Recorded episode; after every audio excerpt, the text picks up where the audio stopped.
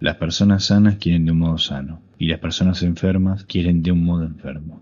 Entonces cuando nos quiere alguien enfermo podemos estar en peligro. Esta charla está dedicada a la víctima de manipuladores. La relación con una persona manipuladora destroza psíquicamente a la víctima. Este tipo de agresión es invisible, silenciosa. Quiero decir que no es como la neumonía que se diagnostica y se realiza un tratamiento. Las personas que sufren este tipo de violencia tienden a soportarlo por mucho tiempo y cuando el nivel de agresión se llega a percibir desde afuera, el daño psicológico producido llegó al punto máximo. El umbral de tolerancia de la víctima aumenta gradualmente y entonces va soportando esa agresión que aumenta poco a poco. El diagnóstico de un trastorno narcisista de la personalidad no se puede hacer de cualquier manera. Y esta charla no tiene esa pretensión porque se requiere muchos más matices. En mi consultorio tengo pacientes que sufren violencia emocional de diferentes maneras. Es un patrón que se repite mucho y es posible que en algún momento de nuestras vidas seamos víctimas de eso. Así que en base a esto preparé esta charla para psicoeducarte y para que puedas detectar los signos y las microagresiones de una personalidad manipuladora que ejerce violencia emocional conocer sus puntos débiles y al final, y más importante, proporcionarte las técnicas y herramientas para que puedas defenderte y alejarte de esa relación peligrosa. A estas personas solemos tenerlas muy cerquita. Puede ser tu pareja, amigos, familiares, tu jefe o compañeros de trabajo. Hay situaciones complejas donde dependemos de una u otra manera de esa persona y no podemos simplemente alejarnos. En esos casos es donde más tenemos que actuar. Mucha gente no sabe cómo actuar por no estar psicoeducados o no conocer o a quién o dónde pedir ayuda. El objetivo es este, darte herramientas y que puedas actuar y cortar el daño psicológico. Voy a enumerar 17 patrones de conducta que caracterizan a una personalidad manipuladora. El primer punto es el cambio de personalidad. La personalidad manipuladora cambia de máscara de manera muy hábil según la persona que tenga delante. Todos tenemos máscaras sociales y todos tenemos la capacidad de disociar nuestra personalidad adaptándonos al contexto o a las personas que tengamos adelante. Pero una persona manipuladora eso lo hace de manera desproporcionada y en lapsos muy cortos de tiempo puede cambiar radicalmente de personalidad. La persona te puede gritar en una habitación, te puede amenazar, pero si alguien entra de repente en ese espacio, puede cambiar el registro en cuestión de segundos y poner su mejor cara, mostrarse comprensivo, honesto, bondadoso.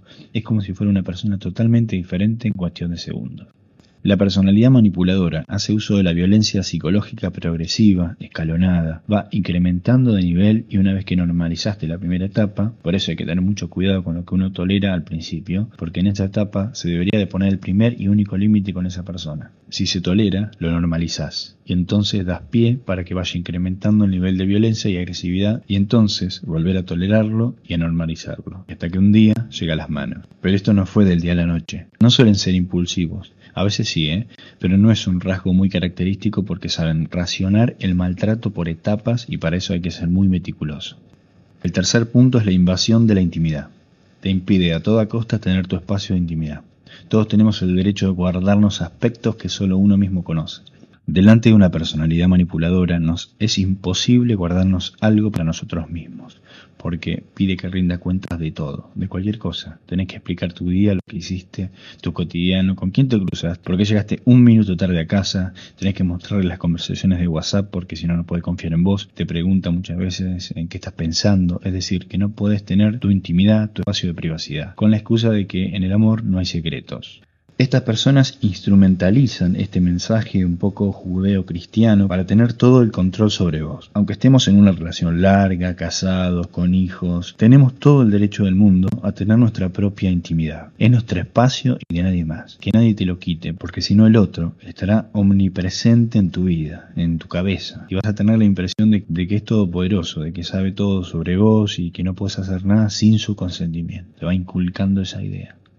Punto 4. La personalidad manipuladora necesita establecer una relación simbiótica con vos, como funcionada, quiero decir, donde la dependencia emocional sea el eje vertebral de todo, de lo que los una. El mensaje es el siguiente, no importa lo que pase afuera de la relación, porque ahora lo único importante en la vida somos nosotros.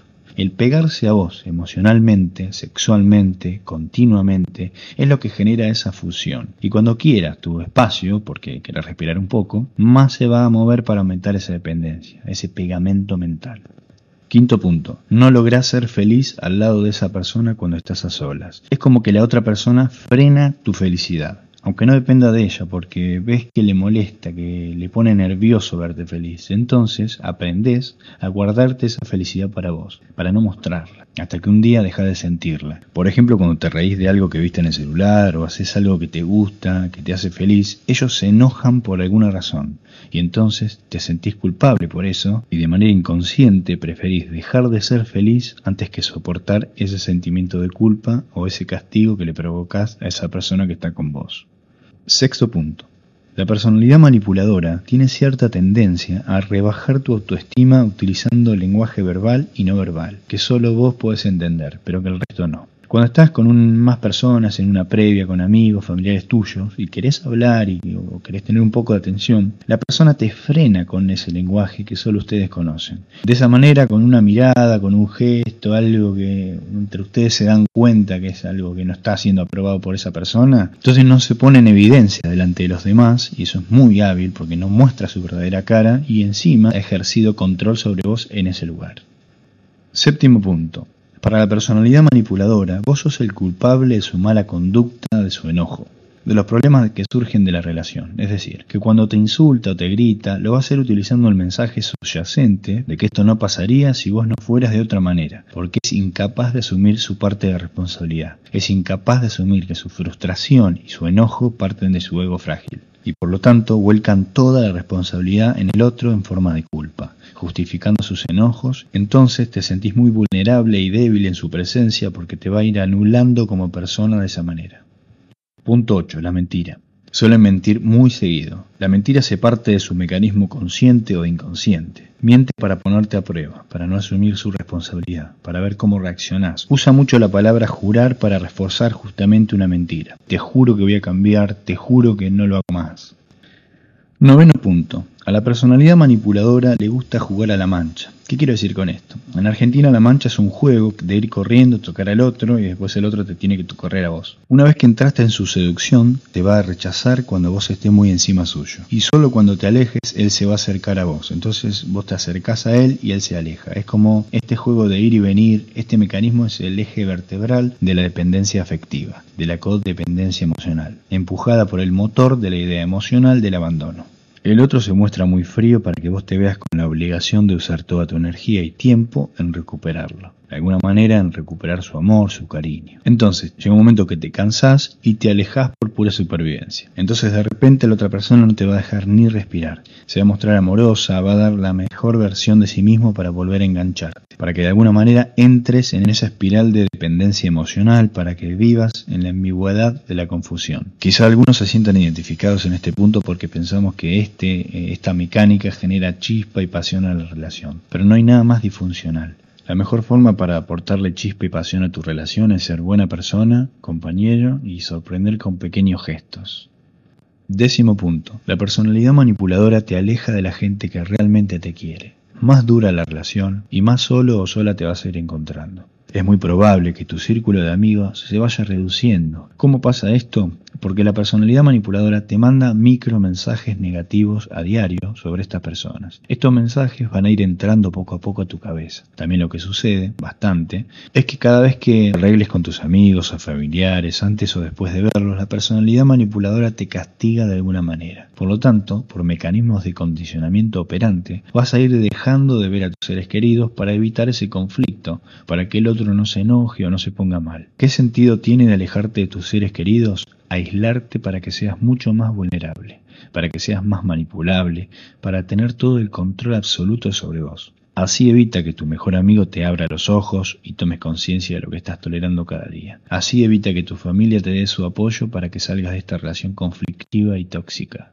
Punto 11. Cuando se trata de una pareja, las primeras semanas de noviazgo se va a ir mostrando como tu alma gemela ha disociado su personalidad hasta el punto del mimetismo y que es muy embriagador y es capaz de enamorar a cualquiera. Y de repente sentís que esa persona es para vos, porque tiene curiosamente los mismos gustos que vos y te dice cosas del estilo, vos me entendés, con vos me siento libre, tenemos los mismos gustos. Y vos durante esas primeras semanas te vas a sentir igual, porque sabe lo que necesitas, sabe cómo sos y te va a dar de lleno en tu objeto de deseo. Pero después, pasado un tiempo, esa red de mentiras van a ser insostenibles y se van a empezar a caer. Y esa persona va a empezar a mostrarse como realmente es. Y te va a resultar muy difícil dejar a esa persona, porque al principio era vivir cosas muy especiales. Y ese anhelo de recuperar a esa persona, la del principio, es lo que te va a mantener atada. Juega con ese recuerdo, el de la promesa del amor eterno. Juega con que vos sabés que puedes ser una persona increíble porque por primera vez te sentiste comprendido por alguien y no querés perder eso que viviste al principio.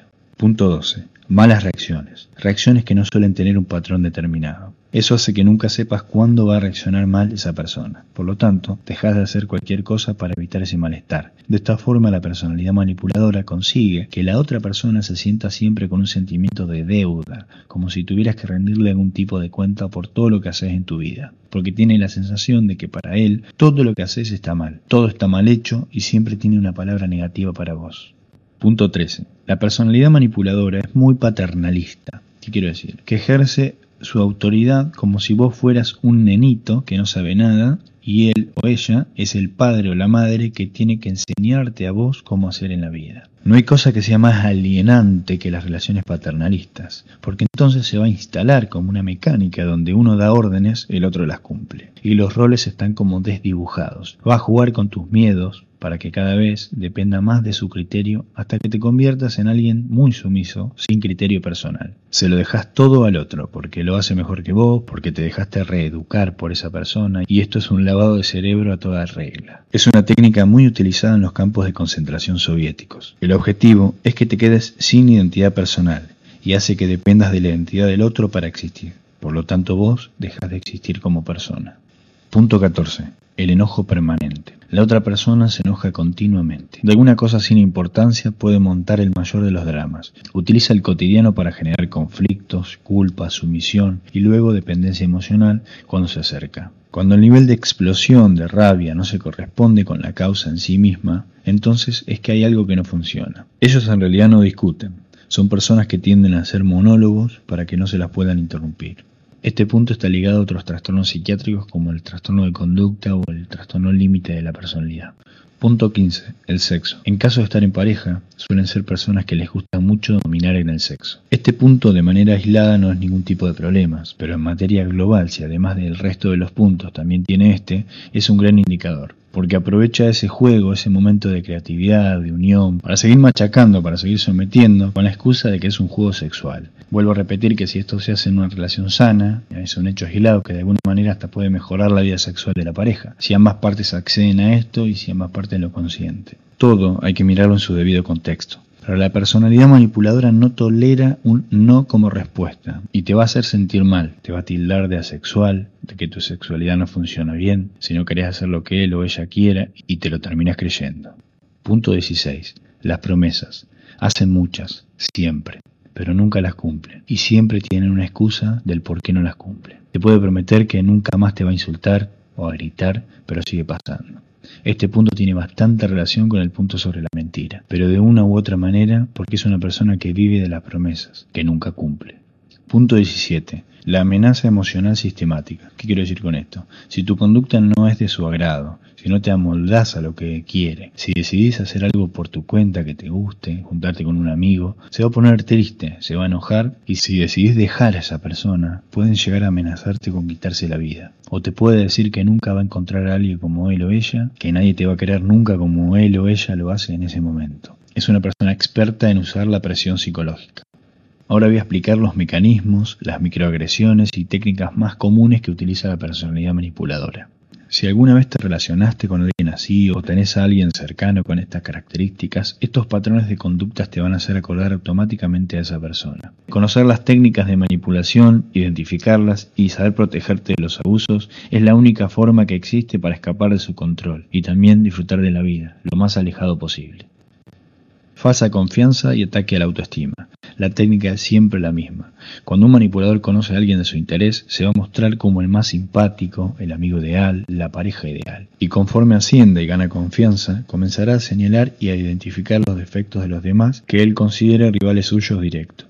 Una vez que logró ponerse allá arriba, la pareja o el amigo empezará a sufrir ataques a la autoestima de forma sistemática. De esta forma la persona será cada vez más insegura. Tenemos que ser capaces de identificar a aquellas personas que utilizan el bombardeo de amor como manera de manipular a los demás. Pensá que las malas formas que utilicen los demás algún día probablemente serán usadas con vos. Las personas manipuladoras creen que la confianza es una cosa que se puede dar o quitar como quien presta un libro. No la ven como una cosa que se tiene que construir que crear con el tiempo.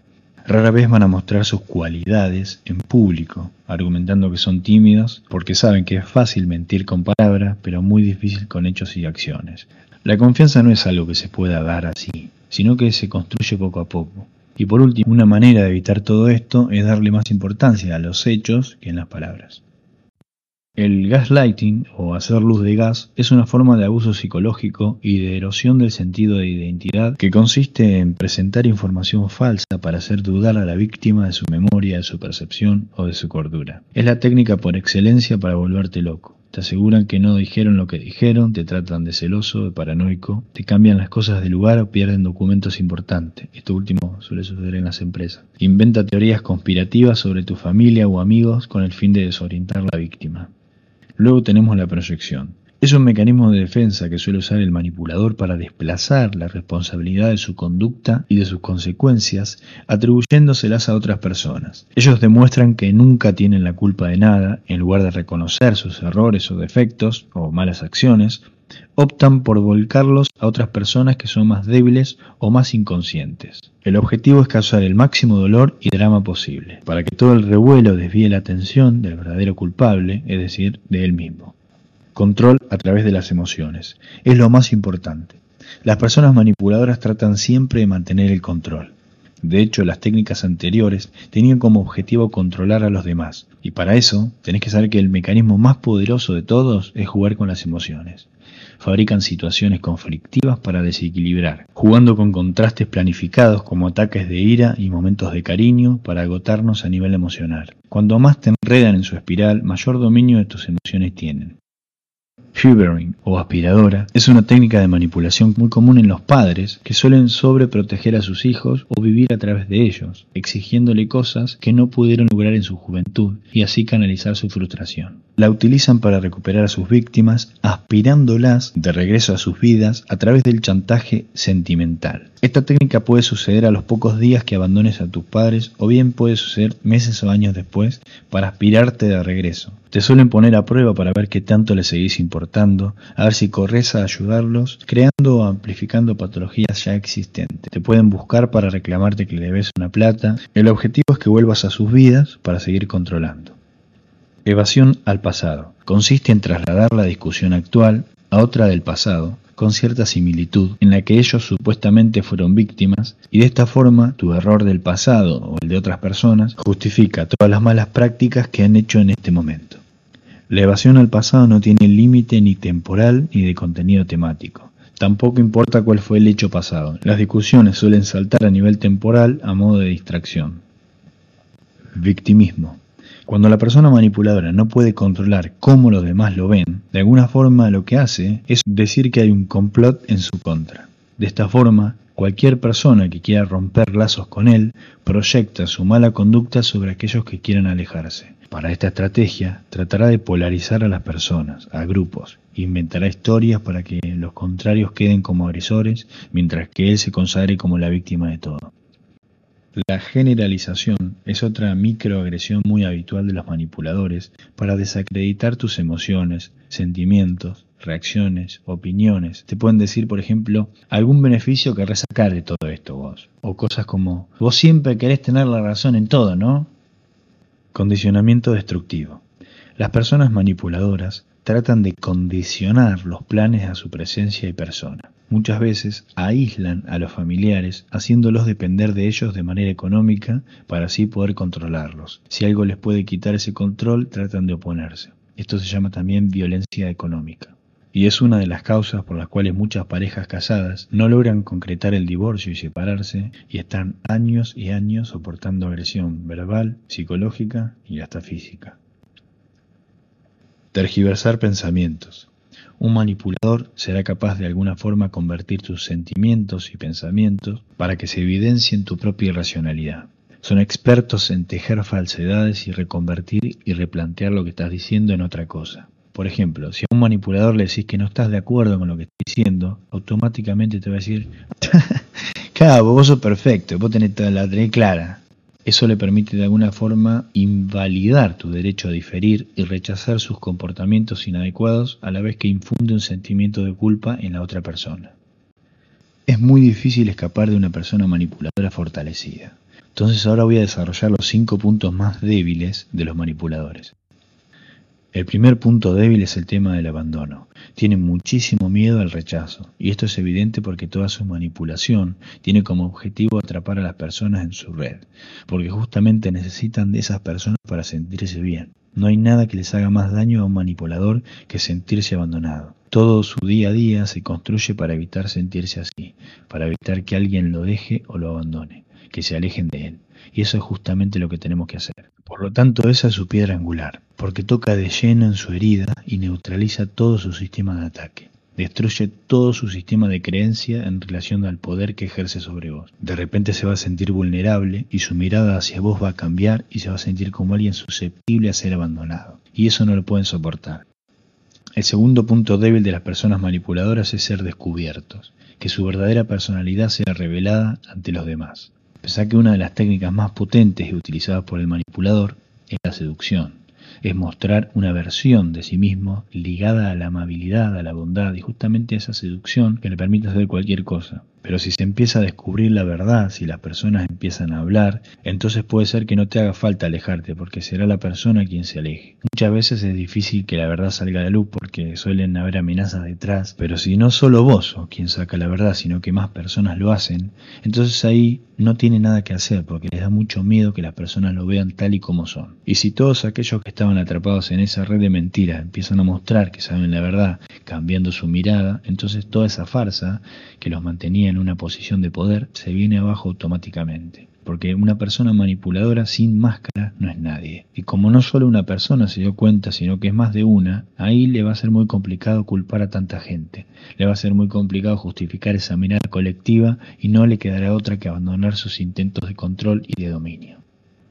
Otro aspecto al que le tiene mucho pánico es el de perder a sus víctimas tenemos que tener en cuenta que la relación que se establece entre el manipulador y el manipulado es de dominio absoluto, un dominio que toma forma de dependencia afectiva, de dependencia emocional. La persona manipuladora no pierde energía discutiendo porque vive de ese medio como un pez en el agua. Sin embargo, se gasta mucha energía en generar dependencia emocional, dependencia económica. Por ese gasto de energía que acabo de comentar, ven a su víctima como una inversión a largo plazo. Cuando invierten mucho en algo, lo último que quieren es perderlo y por eso cuando se encuentran en la situación de que su víctima quiere alejarse de ellos, automáticamente van a ser muy agresivos, van a ser muy violentos, van a usar la amenaza emocional para que esto no ocurra, porque le da mucho miedo perder toda esa inversión de tiempo, energía, dinero y demás que ha empleado para generar esa relación de codependencia emocional. Y el último factor es el tiempo. Pensá que la red de mentiras no puede sostenerse en el largo plazo cae por sí sola. Por eso la persona manipuladora le tiene mucho pánico al paso del tiempo. Así que juega con ese factor, porque sabe que es cuestión de tiempo que todo salga a la luz. Normalmente, las cosas positivas que las personas construyen suelen requerir de mucho tiempo. La personalidad manipuladora es incapaz de establecer relaciones de amistad a largo plazo. No puede, no suele tener amigos de verdad. Sí que tiene muchos conocidos, parecen personas muy influyentes, muy sociales, pero todo es fachada, porque todas son relaciones superficiales basadas en el interés mutuo. Cuanto más tiempo pasa, menos seductores son, menos inteligentes son, menos poderosos son, se van haciendo chiquititos. Por eso generan esa dependencia emocional, porque es lo único para ellos que es estable en el tiempo, para poder dominar al otro. Por lo tanto, todo se puede resumir en un único miedo fundamental, el miedo a desaparecer. Bueno, ¿qué hacemos ahora con toda esta información? Por supuesto, una vez que identificas a una persona manipuladora, la acción a seguir es alejarse, bloquearlo de las redes sociales e irse. Pero yo sé lo que estás pensando.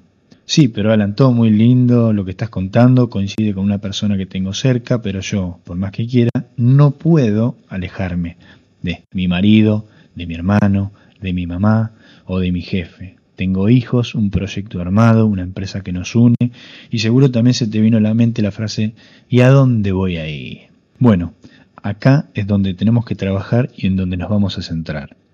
Si te encontrás ahora mismo en un contexto así, compartiendo tu vida con alguien de estas características, hay técnicas específicamente diseñadas para personas que están teniendo una situación difícil con una persona manipuladora. El objetivo es cambiar el contexto de la situación creando un pequeño vacío que te va a permitir tomar esa distancia necesaria. Una de las técnicas es la llamada contacto cero, más enfocadas en relaciones patológicas entre amigos, vecinos o, personas que no vivan en la misma casa. Y la otra es el método de la piedra gris, diseñada para personas que convivan con el manipulador o que tienen vínculos muy fuertes que hace que tengan que sí o sí convivir o cruzarte. El contacto cero es propuesto por muchos especialistas en el tema como manera de romper con el abuso manipulador. Si estás preparando tu separación definitiva del manipulador a través del contacto cero, es clave que no le comuniques tu decisión. Tenés que actuar de manera neutral. Si alertás anticipadamente al manipulador, éste actuará inmediatamente para hacerte cambiar de opinión. La existencia del manipulador se basa en dos pilares. Uno, todo gira en torno a él. Y dos, está siempre en control. El contacto cero ataca directamente estos principios. Los pasos para llevar adelante el contacto cero son no hablarle nunca, no mirar ninguna de sus redes sociales, eliminarlo o al menos silenciarle las stories, no frecuentar lugares donde es posible encontrarlo, no te castigues por tener pensamientos sobre cómo estará, qué estará haciendo, no le cuentes tus planes o lo que tenés pensado hacer en un futuro, no llamarlo por teléfono ni atender llamadas o responder WhatsApp. Silencia su número para no ver ninguna notificación de esa persona. No reacciones, no le muestres tus sentimientos cuando haga algo que te moleste y deshacerte de todo lo que te recuerde a esa persona. No te desanimes si alguna vez recaes. Es un proceso que no se da de la noche a la mañana, sino que se va construyendo y se va haciendo de forma paulatina. Cuando el contacto cero no es posible, cuando esa persona es eh, tu pareja, tu madre, tu jefe o alguien que tenés que forzosamente verlo porque compartís algo muy fuerte como la casa, la vida, los hijos o una empresa, las estrategias posibles a combinar son el contacto mínimo y el método de la piedra gris. El contacto mínimo, que consiste en tener el contacto básico, sea por razones familiares o laborales, y de ser posible a través de terceros, con testigos o por escrito. En el trabajo, por ejemplo, el contacto mínimo puede lograrse manejándose por escrito, ya sea por mails, evitando frecuentar lugares donde suele ir, evitando el contacto cara a cara y minimizando el vínculo solo a lo indispensable y necesario.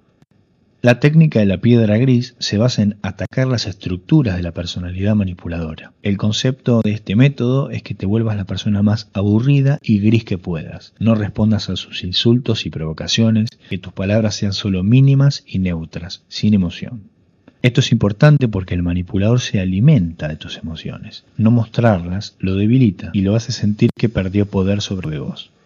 Si le tenés que contestar algo sí o sí, que sea sí, no, no sé, así con esta energía, o sea, con cero energía, con cero emoción. Nunca le expreses lo que sentís, nunca decirle lo que pensás, jamás, en nada de nada, así le sacas poder.